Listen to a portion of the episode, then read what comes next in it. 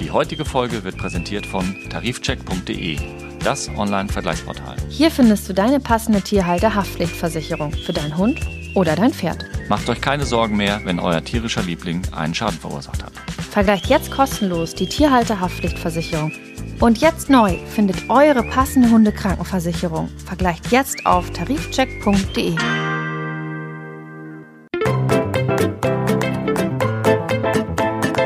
Mäßige Hosen, dein Podcast-Tierarzt. Mit Nicola Fischer Und Christian Beer. Hallo Christian. Hallo Nicola. Wir sagen heute Hallo aus der Tierklinik Posthausen. Richtig. Das heißt, wir haben unsere gewohnten Gefilde verlassen und ich kann dir nur von meinem Gefühl her sagen, normalerweise bin ich immer sehr nervös eigentlich, wenn ich in einer Tierklinik bin oder in einer Tierarztpraxis, ähm, weil ich natürlich Angst um den Patienten und demzufolge um mein eigenes Tier habe, weil das hat ja dann irgendwas. Ähm, meinst du, dass dieses Gefühl normal bei Tierhaltern ist? Mit Sicherheit, ja. Genauso wie ich Angst habe, wenn ich im Studio sitze, weil es was Ungewohntes ist. So hat der Tierhalter und die, halt, die Tierhalterin eben Angst äh, in der Klinik oder beim Tierarzt. Zumindest wenn es nicht die Routine ist. Ja, also das ist durchaus bestimmt ein Natürlich. ganz normales Gefühl. Ja, wir dürfen heute oder wir durften uns hier heute schon in der Tierklinik Posthausen ein bisschen umschauen und unser Gastgeber ist heute der Tierarzt und die Tierklinikleitung, einer der Tierklinikleitungen. Verbessere mich mal. Ja, ja, äh, Teil des, des äh, Chefteams in der Tierklinik Posthausen, würde ich mal sagen. Und Mitgründer Tim Bonin. Hallo Tim. Hallo Tim. Hallo, ja, hallo auch von meiner Seite. Schön, dass ihr da seid. Ja, danke, dass wir hier sein dürfen. Ähm, ich bin sehr gespannt. Wir kennen uns ja noch schon ziemlich lange. Und ich hatte ja schon angeteasert, dass ich dir ein Geschenk mitgebracht habe. Ja, Und da würde ich mich jetzt äh, freuen, wenn du es einmal aufmachst und dann bin ich auf deine Reaktion gespannt. ich bin auch schon ganz aufgeregt. Es ist ein, ein kleines emotional geladenes Ding, vielleicht. ich hoffe, ich reagiere so, wie du erwartest. Ja, Freudentränen, Glückssprünge. Na, äh, habt ihr aufgeräumt? Ja, so Großartig. ungefähr. Das, äh, das liegt äh, jetzt seit ähm, zwölf Jahren, 13 Jahren bei mir auf dem Schreibtisch und ich habe gedacht, heute nehme ich es endlich mit und gebe es ihm. Das ist das äh, Schild, ähm, was Tim damals, als er Assistent bei uns in der Praxis war, an seinem Oberhemd sozusagen trug. Mein Namensschild. ja, ja. ja, Ja, äh, abgefahren und es stimmt sogar noch. Ist Ja. aktuell. Ich kann das Ja. hier anlegen Du und einfach weiter könntest es benutzen. weitertragen. ja. Also du konntest äh, praktisch Tim nicht vergessen. Richtig. Ja, ich hoffe, Ja. das liegt nicht nur am Nein, Namensschild. nein, das liegt nicht nur am Namensschild. Ja. Damit wir ein bisschen besseren Eindruck bekommen von dieser doch ja sehr, sehr großen Klinik, würde ich sagen, machen wir einen kurzen Rundgang, damit Tim uns ein bisschen zeigt, ja, was hier alles an Leistung angeboten wird und äh, ja, was hier überhaupt passiert. Deswegen würde ich sagen, ähm, verlassen wir kurz das Studio und machen schauen eine ganz kurze Führung. Also einmal willkommen in der Tierklinik Posthausen. Mein Name ist Tim Bonin. Ähm, Ich bin Bestandteil der Klinikleitung hier in der Tierklinik in Posthausen, die 2014 existiert. Ähm, Ich bin selbst Fachtierarzt für Klein- und Heimtiere und für Kleintierchirurgie. Ähm, Wir haben die Klinik 2014 eröffnet mit einem kleinen Team und sind innerhalb von sieben Jahren auf ein Team von ungefähr 90 Mitarbeitern gewachsen. Wir sind hier im Eingangsbereich, ein relativ großer Bereich, weil wir uns damals überlegt haben, dass wir gerne den Wartebereich zwischen Hunde und Katzen trennen wollen. Genau, gehen wir doch einmal in die Richtung. Hallo, dürfen wir einmal ganz kurz reinschauen? Kommen wir in, in die OP-Vorbereitung. Hier laufen die Fäden so ein bisschen zusammen. Also äh, das ist ein 13 Wochen alter äh, Golden Retriever Welpe, der irgendwie von der Terrasse gestürzt ist und sich dabei den Oberarm bzw. den Ellbogen gebrochen hat. Das ist eine recht komplexe Fraktur und der wird dann im nächsten Step, nicht mehr heute, äh, wird er dann im nächsten Step operiert. Das ist die Computertomographie. Ja, die läuft ähm, mehr oder minder auch fast den ganzen Tag. Also ich glaube, wir haben heute Vormittag alleine, glaube ich, sechs CTs gehabt. Wenn jetzt eben die Patienten in die Operation sollen, dann passiert das hier, ist die OP-Schleuse. Wenn ihr hier einmal durchschaut, dann seht ihr auch, dass da gerade eine endoskopische Kastration stattfindet. Das ist da der Weichteil-OP mit zwei OP-Tischen. Ne? Und auf der anderen Seite ist der Knochen-OP mit einem Tisch. Da werden äh, Knochen, Wirbelsäulenoperationen, Gelenkersatz durchgeführt. Aber wenn man jetzt mal auch diese Geräuschkulisse hört, das ist noch wenig. Ne? Wenn es die Schichten überschneiden, sind hier 15 Leute manchmal. Es ist ein Gewusel, man kann nicht so gut konzentriert arbeiten. Ähm, und das ist eben auch der Grund, weshalb wir wachsen müssen. Wir brauchen Platz. Hier ist die Hundestation. Genau, hier werden unsere stationären Patienten untergebracht. Hier ist zum Beispiel ein Hund, der nachher noch in äh, CT gehen muss, weil er wahrscheinlich einen Bandscheibenvorfall hat und möglicherweise noch operiert wird. Hier unten ein Hund, der eine Vakuumtherapie bekommt aufgrund einer hochgradigen Pfotenverletzung. Hier ist äh, ein sehr trauriger Fall der Josef, ähm, das ist eine französische Bulldogge. Die französischen Bulldoggen ja ohnehin immer schon sehr gedrungen sind und Probleme haben, Luft zu bekommen, auch äh, im Normalzustand. Ähm, führte dann eine Schwellung dazu, dass er danach wirklich gar keine Luft mehr gekriegt hat. Der lag zwei Tage in Narkose, damit er alt abschwellen konnte. Da das nicht ausreichte, hat er dann Tracheostoma von mir bekommen. Und jetzt hat er hier einen Tubus im Hals, äh, der direkt in der Luftröhre. Und dieser Hund hier hat einen Pneumothorax, einen idiopathischen, bedeutet, dass er durch ähm, eine Ursache unklare Genese quasi einen kleinen Lungenriss hat und dadurch Luft in den Brustkorb geströmt ist. Und hier werden die Katzen und die Heimtiere untergebracht. Mhm. Also Heimtiere haben wir ja auch immer mehr durch unsere Spezialistin, die Frau Dr. Töhle. Ja. Da kommen die Leute ja mit ihren, ihren speziellen Heimtiererkrankungen teilweise auch aus ganz Deutschland. Ja, ich würde gerne mit meinen Fragen starten, Christian. Das ist Aber sicher in Ordnung. Was mich jetzt erstmal interessieren würde, Tim, ist, ähm, warum brauchen wir denn Tierkliniken? Also wir Tierhalter und Tierhalterinnen. Hm. Die Frage könnte man eigentlich auch ähm, im Umkehrschluss sonst stellen, warum brauchen wir Krankenhäuser? äh, und nicht nur niedergelassene Praktiker in der Humanmedizin. Ähm, das ist in der Tiermedizin eigentlich nicht anders. Die Tierkliniken ähm, sind dafür da, eine Maximalversorgung der Patienten zu gewährleisten. Also alles, was äh, mit sehr schwerwiegenden Erkrankungen zusammenhängt, einen sehr hohen äh, diagnostischen und auch therapeutischen Aufwand hat, äh, oder Bedarf, was in einer normalen niedergelassenen Tierarztpraxis ähm, nicht zu bewerkstelligen ist.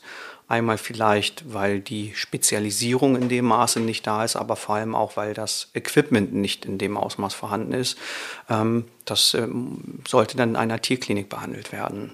Mhm. Und ein anderer Punkt ist halt auch der, dass äh, die Tierkliniken in aller Regel dafür da sind, zumindest wenn man eine dem, dem Namen nach, dem Status nach eine, eine echte Tierklinik ist, auch für eine ähm, 24-Stunden-Versorgung zuständig ist, was viele niedergelassene Praktiker gar nicht leisten können. Mhm. Und dafür braucht man Tierkliniken. Ich habe ja schon bei der Führung festgestellt, dass jede Krankenbox hier in, der, in dem stationären Bereich äh, nahezu äh, belegt ist. Habt ihr richtig viel zu tun? Ja, das kann ich mit einem klaren Ja beantworten. Und zwar das ganze Jahr. Ähm, sehr viel zu tun. Das ähm, ist die letzten Jahre stetig gewachsen.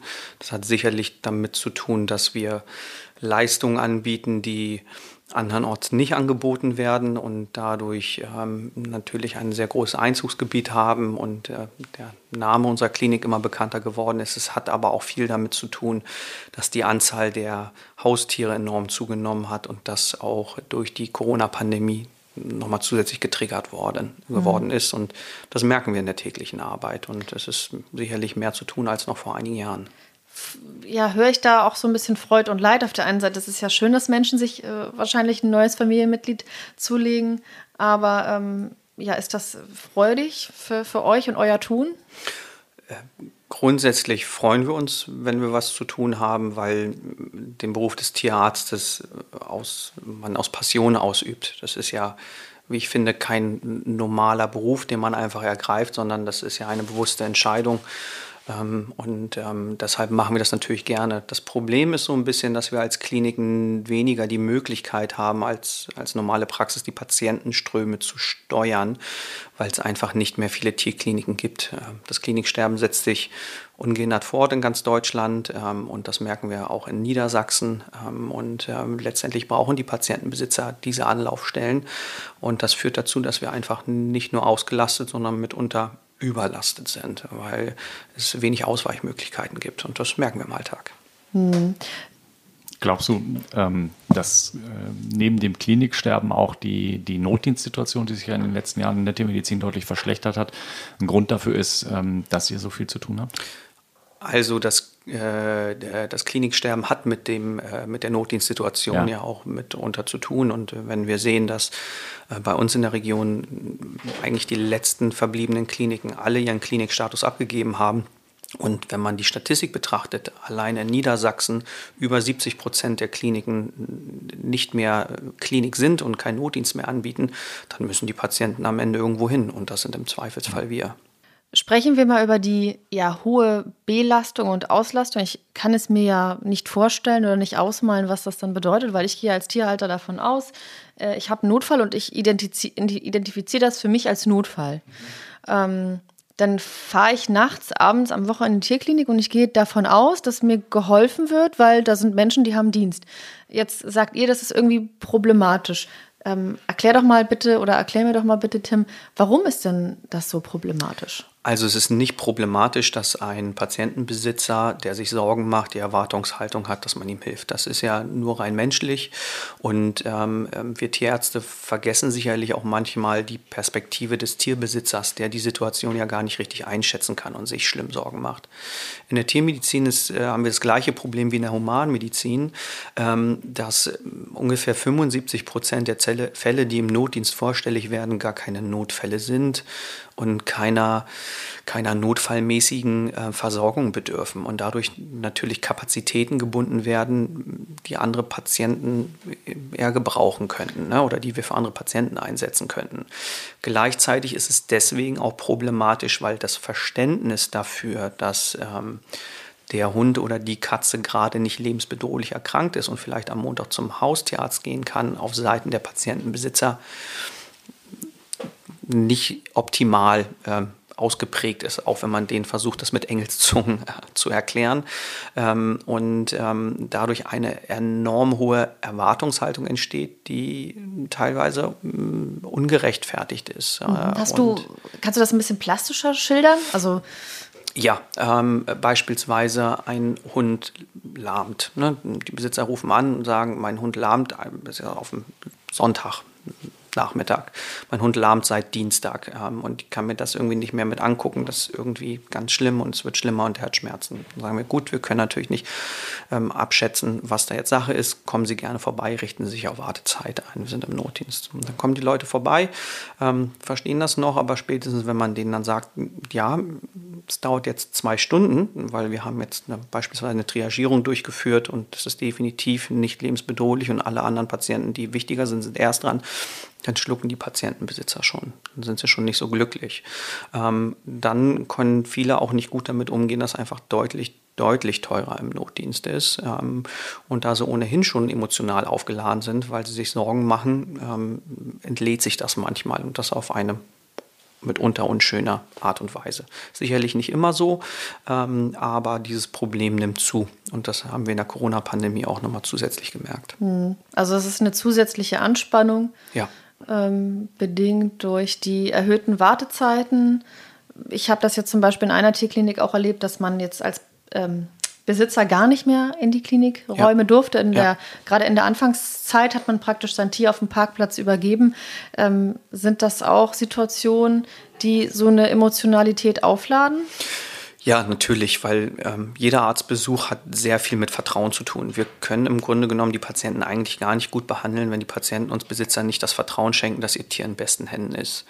Ähm, ich hatte ja in einer anderen Situation auch schon gesagt, dass es sehr komplex ist nachzuvollziehen ähm, für die Patientenbesitzer, was wir machen. Und wenn die ihr Tier auf dem Parkplatz abgeben müssen und gar nicht wissen, was gemacht wird, wir machen theoretisch einfach die ganze Diagnostik, fangen an, das Tier, Tier zu therapieren, also haben Blut, Röntgen, Ultraschall gemacht, geben das wieder nach vorne, haben sagen, haben die und die Diagnose und kriegt die und die Medikamente und ähm, jetzt zahlen Sie bitte 600 Euro, ist jetzt rein fiktiv, ne? Ja, ja. Ähm, ähm, dann ähm, schafft das nicht gerade Vertrauen, weil die Leute in diese medizinischen und Arbeitsprozesse wenig involviert sind. Das ist nicht gut und das kann man auch verstehen. Das muss man dann anders lösen. Das heißt, eure Lösung des Problems war jetzt auch in der Zeit der Pandemie nicht, das Tier am Parkplatz, auf dem Parkplatz zu übergeben? Ähm, wir haben natürlich auch eine ganz stringente äh, Trennung gehabt und ähm, versucht, jeglichen unnötigen Kontakt zu verhindern. Aber wir haben es jetzt nicht rein auf dem Parkplatz gemacht. Das haben wir versucht, ein bisschen anders zu lösen. Mhm.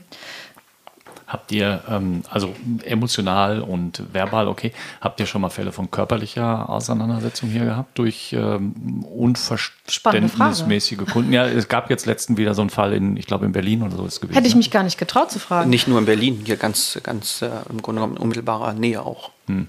Hm. Habt ähm, ihr haben, selbst auch schon mal was? Nein, haben wir Gott sei Dank noch nie gehabt. Es gibt sicherlich äh, immer wieder Situationen, wo wir mit aufgebrachten Tierbesitzern uns auseinandersetzen müssen. Wie gesagt, häufig ist ja eher die Sorge, die die Leute treibt. Äh, aber wir haben es Gott sei Dank noch nie gehabt, dass die Leute körperlich geworden hm. sind. Mhm. Aber sicherlich Situationen, die grenzwertig waren. Ich habe es ja gesehen bei unserer Führung, Tim. Ich habe ein CT gesehen, ich habe einen Vorbereitungsraum für die Narkose gesehen, ähm, ja, digitales Röntgen, alles, was man so aus der Humanmedizin ähm, auch kennt. Jetzt gibt es natürlich auch Menschen, die sagen, das ist too much. Also das ist immer noch, das ist nur ein Tier und wenn es krank ist, ist es krank. Und dann, ne, wie, wie ist da so deine, deine Auffassung und auch das ganze, das ganze Gefühl deines Teams hier? Gibt es überhaupt zu viel an, an gehobener Medizin für Tiere? Also ähm, diese Menschen, die du jetzt gerade beschreibst, oder diese Erwartung, dass sie sagen, es ist too much, die sehen wir nicht, weil die würden nicht zu uns kommen ähm, weil von vornherein klar ist, dass eine Klinik ähm, einen gewissen Standard anbietet. Ähm, die Dinge, die wir heutzutage in der Tiermedizin machen, und da nehme ich jetzt mal die Praxen und die Kliniken gar nicht, also mache ich keinen Unterschied, sind mit den Leistungen, die in der Humanmedizin ähm, vollzogen werden, äh, vergleichbar. Also wir müssen uns nicht hinter den Leistungen der Humanmedizin verstecken. Also was wir alles machen, das sucht schon seinesgleichen und halt im weltweiten Vergleich ähm, ist es so, dass unsere Haustiere mit Sicherheit extrem hohen Versorgungsstandard genießen. War ja auch mit meiner Frau im Ausland tätig und habe da für Tierschutzorganisationen ähm, Projekte begleitet. Ja, und da mussten wir auch lernen, von diesem hohen Standard mal runterzukommen und wieder mit äh, ja, Basismöglichkeiten umzugehen. Ob das nun gut oder nicht gut ist, darüber mag man aus ganz unterschiedlicher Perspektive urteilen. Ich, ich finde es gut, ähm, weil es zum einen so ist, dass Tiere sehr empfindsame Lebewesen sind. Wir sehen immer wieder, und das, da nehme ich mich nicht von aus, wir haben ja auch Tiere, dass unsere Tiere eben Familienmitglieder sind und wir wollen die in besten Händen wissen und bestmöglich versorgt wissen. Und ähm, natürlich kann man sich irgendwann überlegen, äh, dass es zu viel ist, weil es nur ein Tier ist, aber diese Auffassung vertrete ich nicht. Natürlich muss man sich bei bestimmten sehr schwerwiegenden Erkrankungen die Frage stellen, ist es sinnvoll, alles zu machen, was möglich ist? Ähm, das müsste man sich aber letztendlich in der Humanmedizin kritischerweise auch fragen. Nur dass es aus ethischen Gründen eigentlich nicht geht. Ne? Und ähm, da beraten wir die Patientenbesitzer ganz objektiv in jedem Fall und ähm, sagen denen immer, was wir tun würden, was wenn es unser Tier wäre, beziehungsweise was wir empfehlen für die jeweilige Erkrankung was eben Standard ist oder was eben vielleicht auch manchmal überhaupt keinen Sinn mehr macht. Ne? Beispielsweise, man hat eben einen Hund, bei dem Lebertumor diagnostiziert worden ist und man könnte beispielsweise diesen Lebertumor eigentlich ganz gut operieren dann macht das keinen Sinn, wenn der schon überall Metastasen in der Lunge oder in den Lymphknoten oder noch in anderen Organen hat, dann wird man davon abraten. Ne? Wenn das jetzt aber Tier ist das vielleicht noch nicht zu alt ist, ein singulärer Lebertumor, dann kann man den sehr gut äh, entfernen und noch mit einer Folgebehandlung dem Tier unter Umständen noch ein längeres, schönes Leben ermöglichen. Genau, vielleicht an der Stelle nochmal, es ist vielleicht noch nicht so ganz klar oder nur teilweise klar rausgekommen. Also Tim hat als Student in unserer Praxis seinerzeit ähm, vor jetzt ungefähr 16, 17 Jahren Praktikum gemacht oder auch diverse kleinere Praktika gemacht und hat dann ähm, zwei Jahre bei uns als Assistent gearbeitet. Ich habe das als sehr angenehme Zeit in Erinnerung immer noch, sicherlich mit, mit allen Ecken und Kanten, die es im, im Chef-Angestellten-Verhältnis gibt, aber alles in allem eine schöne Zeit und ähm, irgendwann, wenn wir mal beide alt und grau sind und im, im Sessel sitzen und nicht mehr arbeiten, hoffe ich mir, dass das dann zu mir sagt, ja, war eine schöne Zeit. Oder vielleicht noch besser, ich habe sogar was gelernt. Wobei ich glaube, er hat an vielen anderen Stellen viel, viel mehr gelernt, als er bei uns jemals hätte lernen können. Ja. Also in jedem Fall sitzen wir heute hier zusammen. Ich würde sagen, das ist nicht das schlechteste Zeichen. Das glaube ich auch. Ähm, und wir haben ja auch die ganzen Jahre immer wieder Kontakt gehabt. Und ich hatte dir das ja auch, bevor die Aufzeichnung hier begann, gesagt, dass es eine gute Zeit war. Ähm, sicherlich äh, der Weg, den ich beschritten habe, habe ich überall viel mitgenommen. Ähm, und mir aus allen Ecken ähm, versucht, das Beste mitzunehmen, aber ähm, ähm, es war ein sehr unkompliziertes Verhältnis und unkompliziertes Arbeiten. Auf jeden Fall hatte ich, und das kann ich sagen, das war die Stelle in meiner Karriere mit den geregelten Arbeitszeiten. Und jetzt, achso, genau. Stichwort Arbeitszeiten und äh, natürlich auch ein sehr, sehr steiler ähm, Karriereweg, ne? wenn er vor 17 ja. Jahren Praktikant war und heute ähm, ja, Klinik Klinikchef mit, mit, mit äh, nahezu 90 Leuten, die ihm untergeben sind oder unterstellen. Untergeben hört sich so, so negativ an, aber äh, für die er Verantwortung trägt. Ja. So, also das ist vielleicht die richtige Einer Bezeichnung. von vier Klinikchefs, ich mache das ja nicht alleine. Ja. Du hast es ja schon gesagt, 24-7, immer da. Ähm, was hast du denn für eine Stundenzahl in der Woche? Hm. Also meine Arbeitszeiten werden tatsächlich erfasst aber es wird nicht kontrolliert. ich weiß es nicht genau, aber ich denke, es ist sehr realistisch, dass da sicherlich ähm, 60 Stunden die Woche bestimmt für klinische Tätigkeiten auf mich zukommen. Das ist schon besser geworden. Das war vor zwei, drei Jahren sicherlich noch eher so um die 80 Stunden mhm. die Woche. Ähm, aber es bleibt ja häufig nicht bei dieser klinischen Tätigkeit, sondern äh, wenn wir damit fertig sind, gibt es ja jede Menge administrative Aufgaben, ähm, die noch durchgeführt werden müssen. Kann ich mir das denn so vorstellen, Tim? Wir haben jetzt eine Notdienstsituation, weil du gerade sagst 80 Stunden. Das klingt mhm. für mich nach auch sehr vielen äh, Notfallsituationen. Äh, wir haben eine Notfallsituation und man braucht einen erfahrenen Operateur, mhm. äh, der ja vielleicht auch nicht immer dann da ist, genau in dieser mhm. Schicht. Wirst du dann auch mal aus dem Bett geklingelt und man sagt, hier, Magendrehung, chirurgisch komplizierter Eingriff, du musst kommen? Gott sei Dank immer weniger, was aber daran liegt, dass wir in, in unserem OP-Team ähm, ähm, mittlerweile mehrere sehr erfahrene Chirurgen haben. Ich bin Gott sei Dank nur noch nur noch einer von mehreren. Das war vor vier Jahren, drei, vier Jahren anders, ähm, sodass sich die Aufgabenlast deutlich verteilt. Äh, sicherlich vor einigen Jahren hm, hatte ich noch mehr oder minder jede zweite Nacht Hintergrunddienst oder im Wochenrhythmus. Ähm, das ist viel weniger geworden, sodass ich unter der Woche eigentlich so gut wie gar nicht mehr raus muss nachts, äh, was auch sehr gut ist, wenn man seinen Schlaf hat, ähm, weil sich das einfach auf unsere Mitarbeiter ein bisschen verteilt und alle paar Wochen habe ich ein Hintergrundwochenende. Wobei das nicht bedeutet, dass man abrufbereit ist. So ein Hintergrundwochenende als Chirurg bei uns in der Klinik bedeutet in der Regel sicherlich acht bis zehn Stunden Präsenztätigkeit in der Klinik, ja. Verlangt denn auch mal jemand nach dem Chef? Ich möchte eine Chefarztbehandlung. Nein, das muss der Chef machen. Ja, aber das, das ist so, ohne Frage. Aber äh, in bestimmten Situationen können die Leute sich das nur bedingt aussuchen. Und das ist im Notdienst auf jeden Fall so. Und ähm, derartige Allüren ähm, tolerieren wir nicht so sehr. Natürlich sein, wir haben, sein, wir haben ein sehr persönliches Verhältnis zu dem oder der Tierbesitzerin. Ähm, aber wir sehen uns hier halt eben als ein Team. Und selbst wenn ähm, jetzt ein komplexer Fall bei einem weniger erfahrenen Orthopäden oder Chirurgen vorstellig wird, ähm, und die Leute einfach sagen, Mensch, das ist ja noch so ein junger Kerl oder so eine junge Frau, ähm, kann man sich immer sicher sein, ähm, dass da niemand sich selbst überschätzt. Die werden sich immer bei den Oberärzten Spezialisten Rat holen und die Patienten auch davor stellen. Und was die Tierbesitzer ja häufig auch gar nicht mitbekommen, ist, dass ganz, ganz viele Fälle in, in so sogenannten Rounds oder Visiten ja noch aufgearbeitet werden dann in der Spezialistenrunde. Und mhm. Magst du das kurz erklären, was das mhm. heißt? Ähm, eine Visite wäre jetzt für mich eigentlich nur, dass man den Patienten anguckt, aber ich habe ja mhm. verstanden, dass es auch wirklich eine Nach- oder eine Vorbesprechung ist. Ganz genau. Also wenn wir jetzt von der normalen Stationsvisite sprechen, bedeutet das, dass wir jeden Tag eigentlich zwei Visiten haben. Eine, eine kleinere morgens ist eine Übergabe von Nacht an den, an den Tagdienst, wo jeder einzelne Patient kurz vorgestellt wird und übergeben wird, was jetzt in der Nacht das Problem war oder halt eben auch nicht. Ähm, einfach dann ähm, einfach nur übergeben wird, was am Vortag an Medikamenten gegeben worden ist. Und mittags ist dann immer die größere Visite mit den Stationsärzten und in der Regel ist immer mindestens ein Oberarzt aus der, aus der inneren Medizin und ein Oberarzt aus der Orthopädie und Chirurgie dabei, ähm, sodass die Spezialfälle aufgearbeitet werden können und der Fahrplan für den jeweiligen Tag festgelegt wird. Und das sind alles Dinge, die man natürlich als Tierhalter gar nicht mitbekommt. Nein, das kriegt man eigentlich weniger mit, ja. Mhm. Christian, das Thema Kliniksterben, das hattest du mhm. mir auch zugesteckt. Ich habe es auch dann und wann mal wieder gehört, gelesen und ich habe auch mitbekommen, jetzt ist irgendwie eine Tierklinik äh, bei uns da im Raum, die heißt dann auf einmal anders und dann habe ich gehört, da eine andere in Schleswig-Holstein heißt auch anders und dann habe ich sogar gehört, Menschen gehen dahin und können, können nicht behandelt werden, weil keine Ärzte da sind. Ähm, was, was passiert denn gerade? Also wenn so viele Tiere irgendwie da sind, die behandelt werden müssen, warum haben wir denn überhaupt ein Kliniksterben? Also ähm, ich kann es ja nur aus meiner Praktikerseite sozusagen äh, beurteilen. Wir haben das ja in Teilen gerade schon angesprochen. Das eine ist sicherlich ähm, die, ähm, die Tatsache, dass zunehmend weniger Tierarztpraxen geregelten Notdienst anbieten. und die Notfälle ja trotzdem da sind. Die werden ja nicht weniger.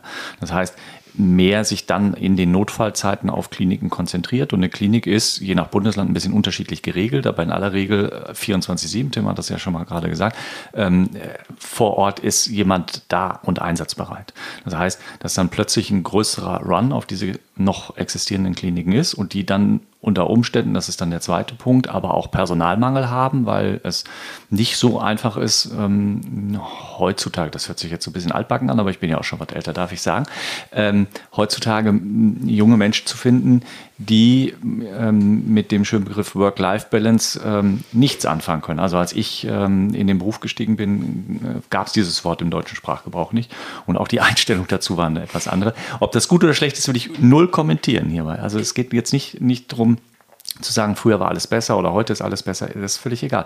Aber es gibt halt zunehmend Menschen, die dafür einstehen, zu sagen, ich möchte ein, ein, ein erfüllenden, abwechslungsreichen Job, der entsprechend aber auch honoriert und bezahlt wird. Das ist schon mal eine Problematik häufig im, im Anfangsassistentendasein besonders, ähm, der mir geregelte Arbeitszeiten so bietet, dass ich entsprechend auch noch Zeit für Freunde, Familie, Hobbys und andere Sachen habe und nicht nur noch in meiner Passion Tierarzt drin stecke. Aber es gibt halt zunehmend ähm, die Schwierigkeiten, dann Menschen zu finden, die das machen. Das heißt, du hast also einen höheren Zustrom, du hast äh, weniger ähm, Menschen, die vielleicht das machen möchten, arbeitstechnisch gesehen.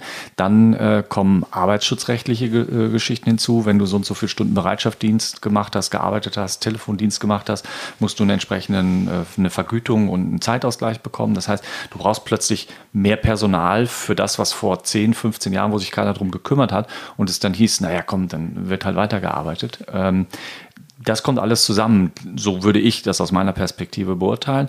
Und dann sagen einige, damals Kliniken noch eben, also komm, wir machen jetzt einfach, geben den Klinikstatus ab, sind jetzt nur noch in Anführungsstrichen eine sehr gut ausgestattete Praxis, haben aber nicht mehr die Verpflichtung für den Notdienst und können auch mal das Telefon ausstellen oder sagen, so heute am Samstag ist keiner da oder sowas. Das geht halt bei einer Klinik nicht. Und dann beißt sich irgendwann die Katze in den Schwanz, weil dann werden es halt immer mehr und immer mehr und das ist so eine Spirale. So würde ich das beurteilen. Ich weiß jetzt nicht, wie ja. die, die, die Klinikseite, aber so großartig anders, glaube ich, sieht ja. Tim das auch nicht. Also mit anderen Worten, die Bereitschaft der oder vieler ist nicht mehr da, praktisch das letzte Hemd zu geben? Das würde ich tatsächlich ein bisschen anders bewerten, weil mhm. ich hier mal eine Lanze für die äh, Berufseinsteiger oder die angestellten Tierärztinnen und Tierärzte brechen möchte. Wir haben tatsächlich im Laufe der Jahre festgestellt, dass die Bereitschaft, ähm, in einer Klinik zu arbeiten und auch den äh, Notdienst mitzugestalten, gar nicht das Problem ist. Wir brauchen, um die ganzen Schichten zu belegen und arbeitszeitgesetzkonform zu arbeiten, ein viel größeres äh, Maß an Personal, mehr Leute. Ja, und okay. die findet man halt nicht, zum einen, ähm, weil es einen sehr eklatanten Fachkräftemangel gibt. Ja. Jetzt stelle ich dir eine Frage, die vielleicht äh, die Frage in die Glaskugel ist. Mhm. Warum ist denn das so? Also wenn das ein Beruf ist mit Passion, mit Perspektive, mhm. äh, mit ja, mit Sinn, sage ich mal. Mhm. Warum gibt es denn keine Leute? Mhm. Also es ist ein Beruf mit äh, Passion und Sinn, aber vielleicht nicht für alle mit Perspektive. Ähm, da wurde in den letzten Jahrzehnten nicht optimal gehaushaltet, beziehungsweise die klassischen alten Chefs ähm, haben dann ihre Mitarbeiter, ich übertreibe jetzt total, ähm, geschunden, dann 24-Stunden-Schichten oder 48-Stunden-Schichten ähm, schieben lassen. Ähm, für einen akademischen Beruf lange Zeit sehr schlecht bezahlt, ähm, für das, was junge Kolleginnen und Kollegen leisten müssen. Ähm, und das ist eben halt ein Problem, dass die Leute dann halt nicht mehr die Perspektive sehen und sagen, ich möchte mich nicht mehr bis zum letzten aufreiben. Und das ist, hat tatsächlich nicht nur was mit der Work-Life-Balance zu tun. Ähm, natürlich möchten wir das alles, aber wenn das nachher tatsächlich ähm, zu gesundheitlichen Problemen führt, weil man nur noch arbeitet und die emotionale Belastung, ja nicht nur die körperliche Belastung, sondern die emotionale Belastung in unserem Beruf ist ja mitunter auch sehr, sehr das hoch. Das umschreibt sozusagen das, das Problem oder die Thematik des Kliniksterbens, wenn ich das und des Fachkräftemangels ne, mhm. ne, vor allem. Und das Kliniksterben kommt ja vor allen Dingen deswegen zustande, weil ähm, wir vielleicht aufgrund nicht optimaler Arbeitsbedingungen oder in den Köpfen der potenziellen Arbeitsgeber so ist, dass ähm, ja, die Arbeitsbedingungen halt nicht so geregelt sind wie in einer Praxis. Ähm, und ähm, ähm, auch die Klinikleiter und Leiterinnen ähm, den Notdienst gar nicht so gestalten können, weil ihnen die das Personal fehlt. Mhm. Man muss, wenn man das auf juristisch sichere Beine stellen will, braucht man ja x viel Personal und die Gehälter müssen bezahlt werden, egal ob im Notdienst was zu tun ist oder nichts zu tun ist. Und dann ist für viele tatsächlich auch das Problem, dass so ein Notdienst unter Umständen gar nicht ähm, wirtschaftlich genug gestaltet werden kann. Nun war ich auf der Krankenstation unterwegs und für mich natürlich als Nicht-Tierarzt ähm, gibt mir, glaube ich, jedes Schicksal nahe. Ihr habt da ja vielleicht irgendwie auch eine gewisse Distanz ähm, aufbauen können im, im, in den letzten Jahren eures, eure, eures Berufes. Wann kommst du dann an deine Belastungsgrenzen? Meinst du emotional jetzt oder körperlich? Ähm, nee, ich meine schon emotional. Also was geht dir nahe? Also mir würde jetzt sozusagen jeder Fall, der da jetzt in der Box saß, sagen, oh Gott, der Arme, die Arme. Hat man dir vorhin bei der Führung angesehen? Ja, ist so. Du, dass du wirklich fast äh, bei jedem Patienten, den du, den du in der Box hast sitzen sehen, fast ein kleines Tränchen verloren hast. Ja, mir geht es ja. nah. Dann ja, guckt er mich mit Nein, großen ist Augen ja auch nicht an. böse gemeint. Und ich denke, äh, oh Gott, oh Gott, wie können wir ihm nur erklären, warum er hier sitzt, ne? So. Und das. Es ist ja auch sehr sympathisch dass das so ist. Ähm, ja, ich glaube, es ist ein großer Unterschied, ob man von emotionaler oder körperlicher Belastung spricht, weil das zwei sehr unterschiedliche Dinge sind, die unser Beruf mit sich bringt. Ähm, die emotionale Belastung ist sicherlich beachtlich. Ähm, ich glaube, man kann sagen, dass man im Laufe der Jahre ähm, eine gewisse Distanz entwickelt, die gesund ist. Ähm, das heißt nicht, dass man seine Empathie verliert. Die sollte man oder darf man unter gar keinen Umständen verlieren. Aber einen gewissen Selbstschutzmechanismus, der es uns ermöglicht, jeden Tag unsere Arbeit zu machen.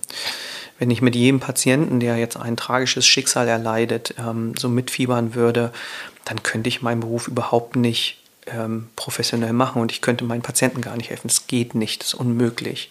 Aber nichtsdestotrotz gibt es immer wieder Fälle und das hat bei mir nie aufgehört und ich hoffe auch, dass das nie aufhört, die mir sehr nahe gehen ähm, und ähm, die man dann über längere Zeit begleitet oder Fälle, die nicht optimal laufen, ne? weil man äh, eigentlich nur das Beste wollte und aber nicht das Beste rausgeholt hat, wenn es jetzt um Operationen geht. Ne?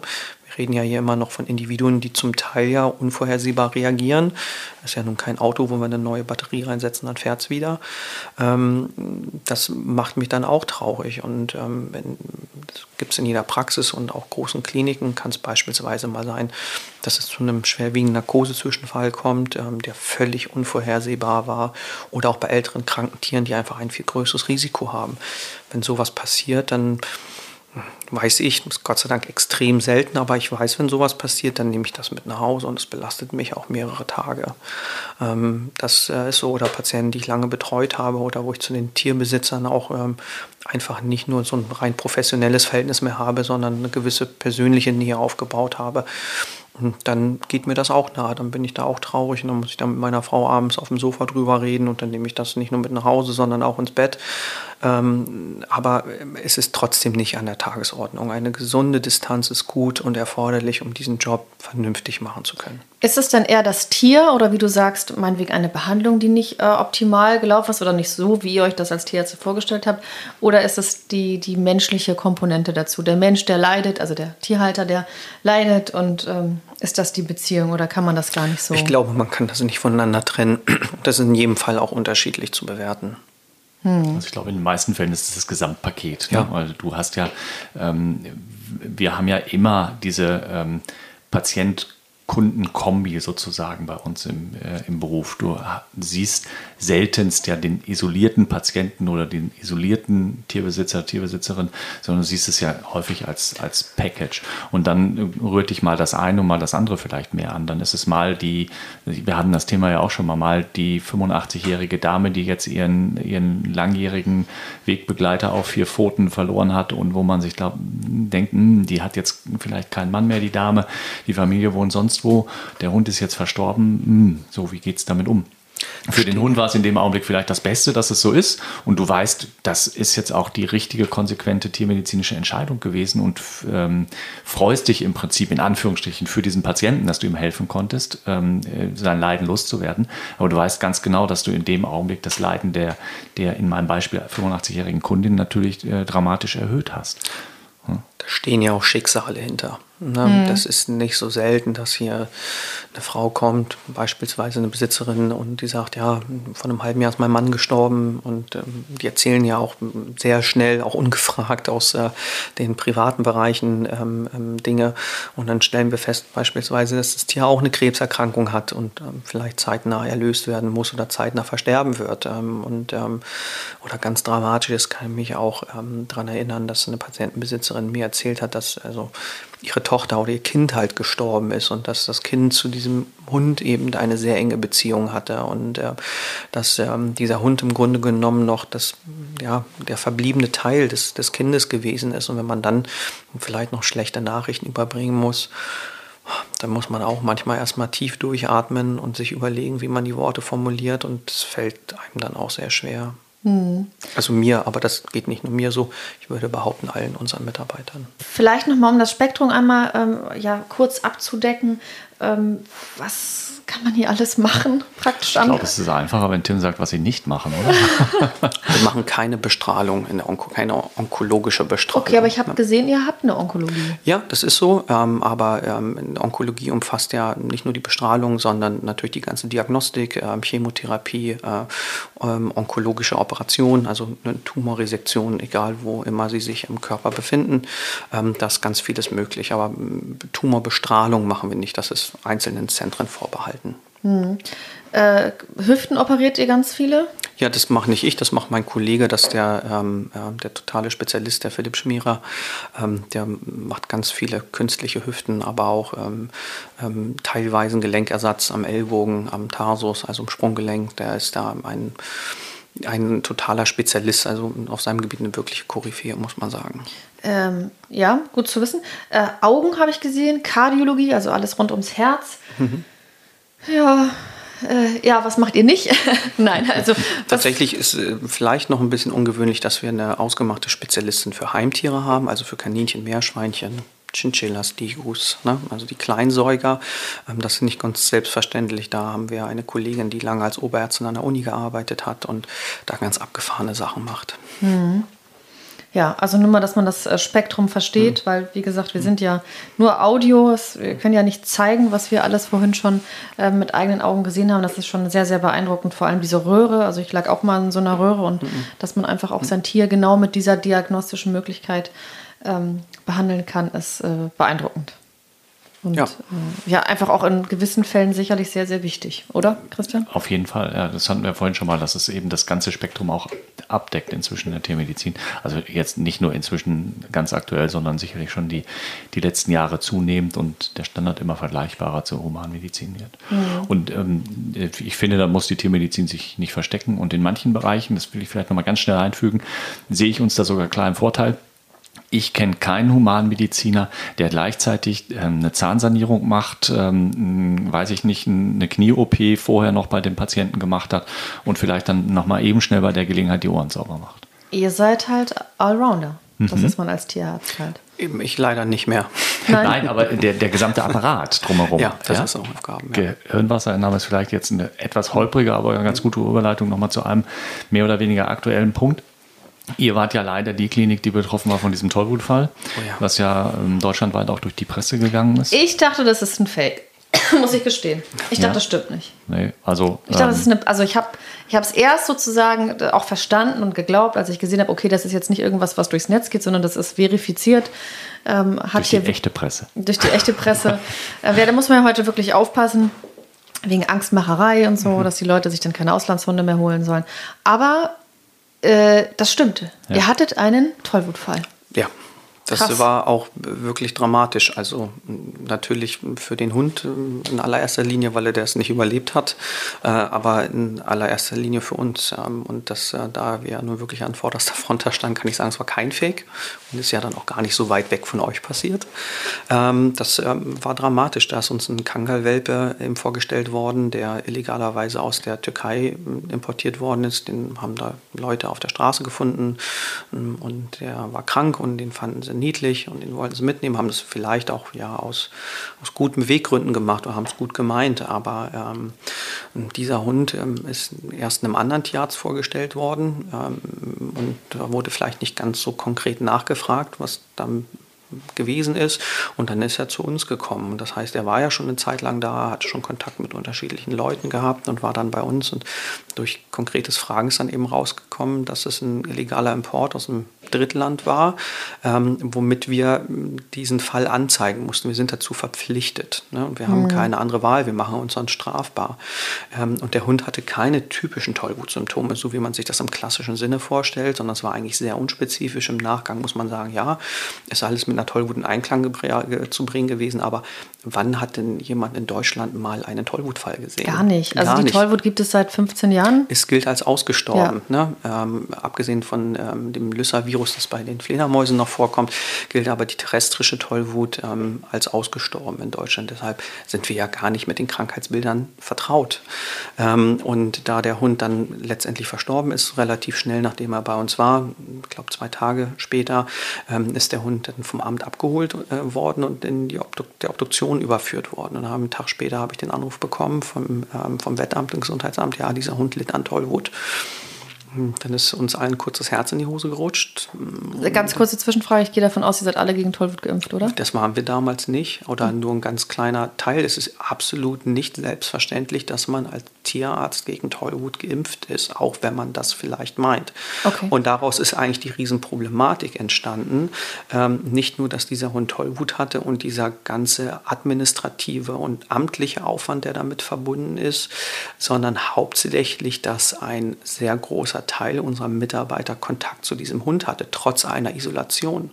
Wir haben hier die sehr, sehr unglückliche Situation gehabt, dass der Tierbesitzer ähm, diesen Hund aus welchen Gründen auch immer, der schon sehr lethargisch war und nicht mehr fressen und trinken wollte und ähm, apathisch irgendwo rumlag, den hat er einfach mit einem Eimer Wasser überschüttet, äh, mit seinen Worten, um ihn zu stimulieren, was immer das jetzt bedeutet. Und dieser nass getränkte Hund kam zu uns mhm. und, und, es ging schlecht und wie wir es dann immer machen, ist ein Notfall in dem Fall, ist nach hinten gebracht worden zum Stabilisieren, in die Vorbereitung, die ihr davon auch gesehen habt.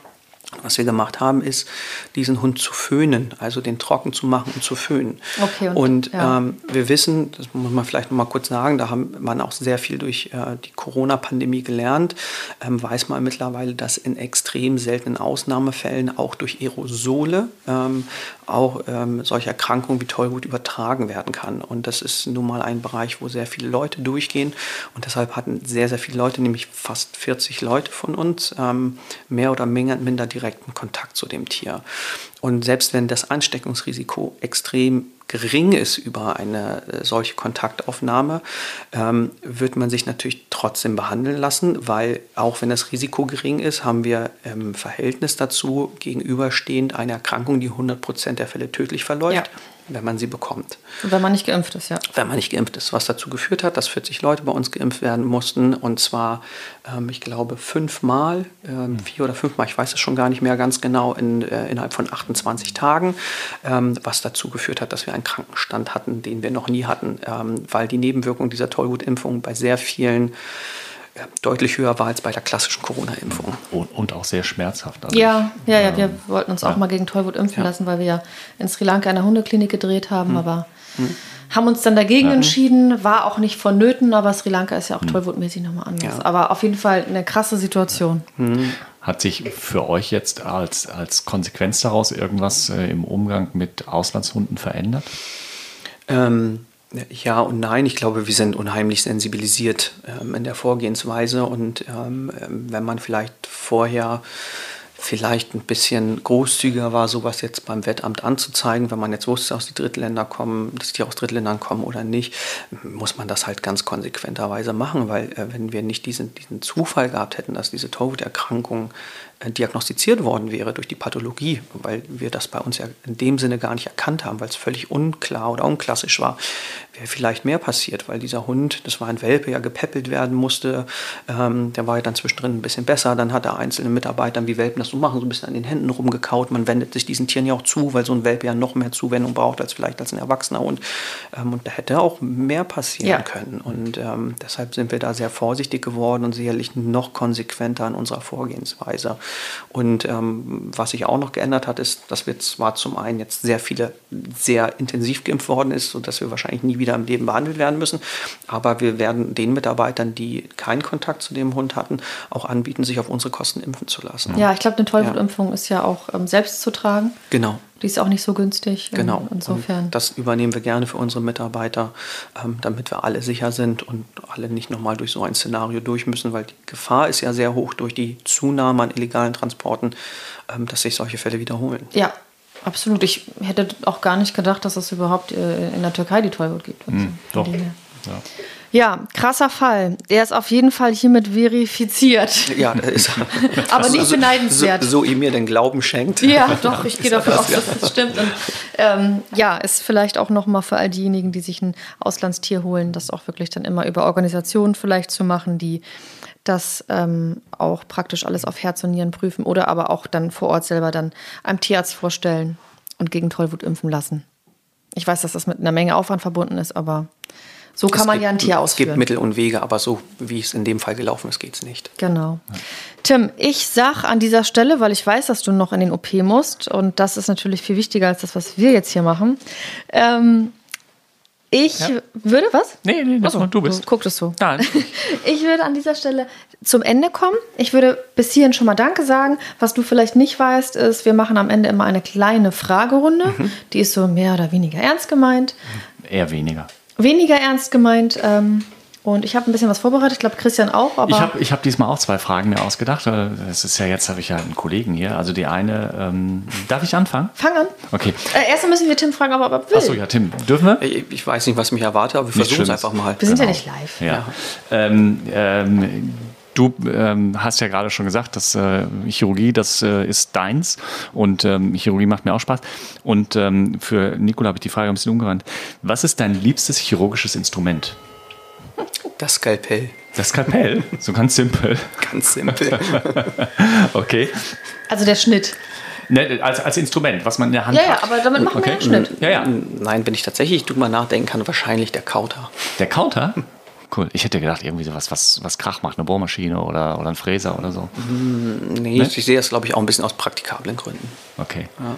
Also ich habe ich, ich weiß es gar nicht so ganz Okay. genau, ehrlich gesagt. Also ich habe definitiv nämlich ein liebstes Instrument. Das brauche ich super selten, aber wir machen ja eine, eine Kreuzband-OP-Methode, die natürlich äh, weit nicht an die TPLO ranreicht, äh, machen diese MMP und da gibt es so ein Instrument, das ist nur dafür, also das dient zum einen als Schablone, aber im Wesentlichen ist es auch dafür da, diesen, diesen Pin, das ist so ein kleiner Draht, mit dem man da was fixiert und da steht ja immer am Ende am Knochen raus, den so umzubiegen, dass der dann schön am Knochen anliegt. Das, so eine Umbügelhülse, genau. Das ist mein liebstes Instrument. Schickst du mir ein Foto? Ja, schicke ich dir ein Foto. Weiß ich, genau, und weil du ja nicht operierst und also kein chirurgisches Instrument hast, ist meine Nee. Frage an dich. Was ist dein liebstes journalistisches Stilmittel? Oh, Stilmittel? Ja, vielleicht irgendwie eine besondere Fragetechnik oder eine besondere, ähm, äh, ähm, keine Ahnung, Rechercheart oder ich weiß nicht was. Gibt es doch bestimmt irgendwas, wo du sagst, das mache ich besonders gerne in meinem, ähm, in meinem journalistischen Umfeld? Ja, mir ist was eingefallen. Ja. Ich musste kurz überlegen. Nee, tatsächlich. Am aller, allerliebsten mache ich oder machen wir gerne zusammen ähm, investigative Beiträge. Wir haben Okay. auch gerade so Hab in Sachen, äh, in Sachen Tierschutz haben wir viele versteckte Geschichten gemacht. Also äh, genau, also versteckt drehen, ne? also mit versteckten Kameras, sich irgendwo ja, einschleusen, reinschummeln und halt Dinge zutage fördern, die zutage gefördert werden müssen. Stichwort Welpenhandel, Kofferraum, Welpen, ähm, Ebay-Verkäufe, also Heimtierverkäufe. Das ähm, macht mir Spaß. Machen wir jetzt aber gerade erstmal nicht mehr. Okay. ähm, ich bin Ja. ein beliebter Satz, den ich als Tierarzt immer wieder höre, Tim. Egal ob jetzt von Kundenseite oder von Kollegenseite, aber ich glaube tendenziell von Kundenseite wäre spannender. Ich bin gespannt. Also du meinst jetzt einen Satz, den ich gerne höre oder einen Satz, den man so üblich ist egal. Also okay. ob jetzt gern oder ungern kannst du dann ja noch hinzufügen. Ein Satz, den du immer wieder hörst als Tierarzt. Was kostet das? Spannend. Das ist mit einem Augenzwinkern gemeint, aber äh, tatsächlich bei OPs, ähm, also das ist ja das, womit ich mich viel auseinandersetze, können Sie garantieren, dass danach alles wieder gut ist? Das können wir natürlich nicht. Hm. Ja. Ja, berechtigte Frage. Mhm. Meinen Sie, es wird danach wieder besser? Das kann man sicherlich sehr Ja. gut beantworten, ne? aber immer wieder kommt ja im Grunde genommen die Frage oder man versucht uns darauf festzunageln, auf eine Aussage oder auf eine Garantie, dass alles wieder gut wird. Das können wir in der Medizin nicht. Ja, das kann ich verstehen. Christians Satz kenne ich. Ja, welchen denn? Ich wollte jetzt einen anderen sagen. Bei Männern macht er das eigentlich nie.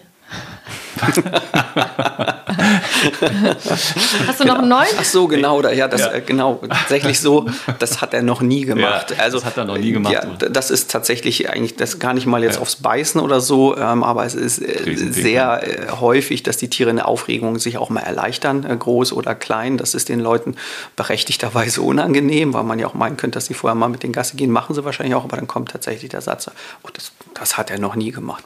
Ja. Oder Männer mag er nicht, ja. Männer mag nee, er aber ich wollte jetzt einen anderen. Und ich glaube, Tim hört diesen Satz auch ab und zu, ähm, den ich gerne höre, wo, ich, wo mir wirklich so, das so, ne, das geht so runter wie Butter, wenn man so schön sagt. Wenn eine Kundin oder ein Kundin nach, also beim Fetenziehen zu mir kommt und sagt, die Wunde sieht schöner aus als meine. Ernsthaft? Ja. Und ich wette, Tim hat solche Sätze auch schon gehört, aber das, das höre ich gerne. Ja, das ist so, aber das hören wir nicht so häufig, weil die zum Fädenziehen ja zum Ja, gut, Haustierarzt okay. gehen und Das wir sehen ist- unsere, dein unsere Pech. Wunden nicht so häufig wieder. Aber wenn die nochmal wiederkommen, dann, dann ist das so. Und das habe ich tatsächlich auch von dir gelernt. Das versuchen wir unseren jungen Mitarbeitern äh, beizubringen, dass das auch sehr wichtig ist, nicht nur, nur was im Körper passiert oder operiert wird, sondern auch ähm, so eine schöne Naht ist ja auch die Handschrift des Chirurgen und ähm, das sollte schon vernünftig sein. Das ist ja auch das, was die Leute von außen sehen und am Ende beurteilen können.